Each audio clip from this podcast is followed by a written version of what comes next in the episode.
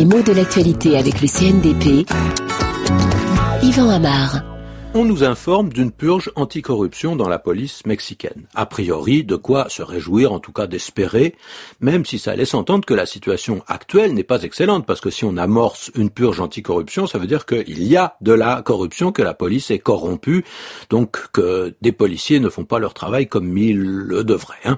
Si on purge la police, c'est qu'on la débarrasse de ces éléments indésirables. On la nettoie, cette police. Et en fait, c'est à peu près le sens d'origine de ce mot purge. C'est une opération de nettoyage qui est plutôt bien vue dans la situation qu'on vient d'évoquer, puisqu'on tâche de débarrasser la police des éléments qui l'empêchent de fonctionner comme elle le devrait et qui nuisent à son efficacité et à sa réputation. Et pourtant, dans ce même sens, le mot purge s'est souvent trouvé dans des contextes où il était négatif car il représentait de terribles pratiques. Par exemple, ce sens, qui est un sens figuré, hein, apparaît en français vers 1793.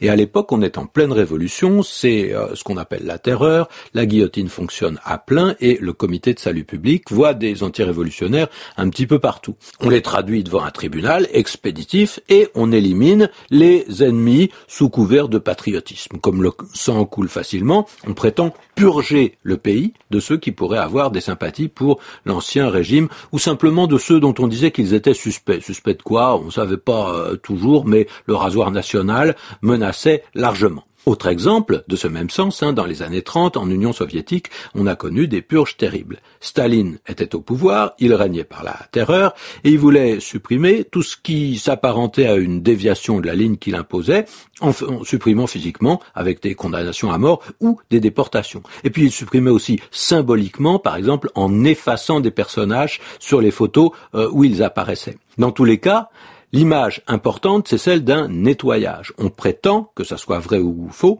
qu'un organisme nécessite un, coup de balai, quoi, et qu'il doit retrouver sa pureté d'origine. Parce qu'on a bien l'idée justement qu'une organisation est gangrénée, qu'elle est rongée comme par un cancer, comme par une maladie.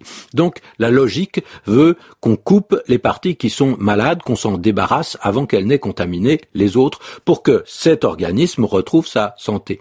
Alors, ce qu'on purge, que ce soit la police ou le parti en Union soviétique ou la société pendant la Révolution française, est considéré comme un organisme qu'il faut soigner même par la méthode forte. Et la purge a aussi un sens proprement médical, puisque purger, c'est purifier, éliminer les liquides ou les humeurs qui gênent, qui salissent ou qui souillent.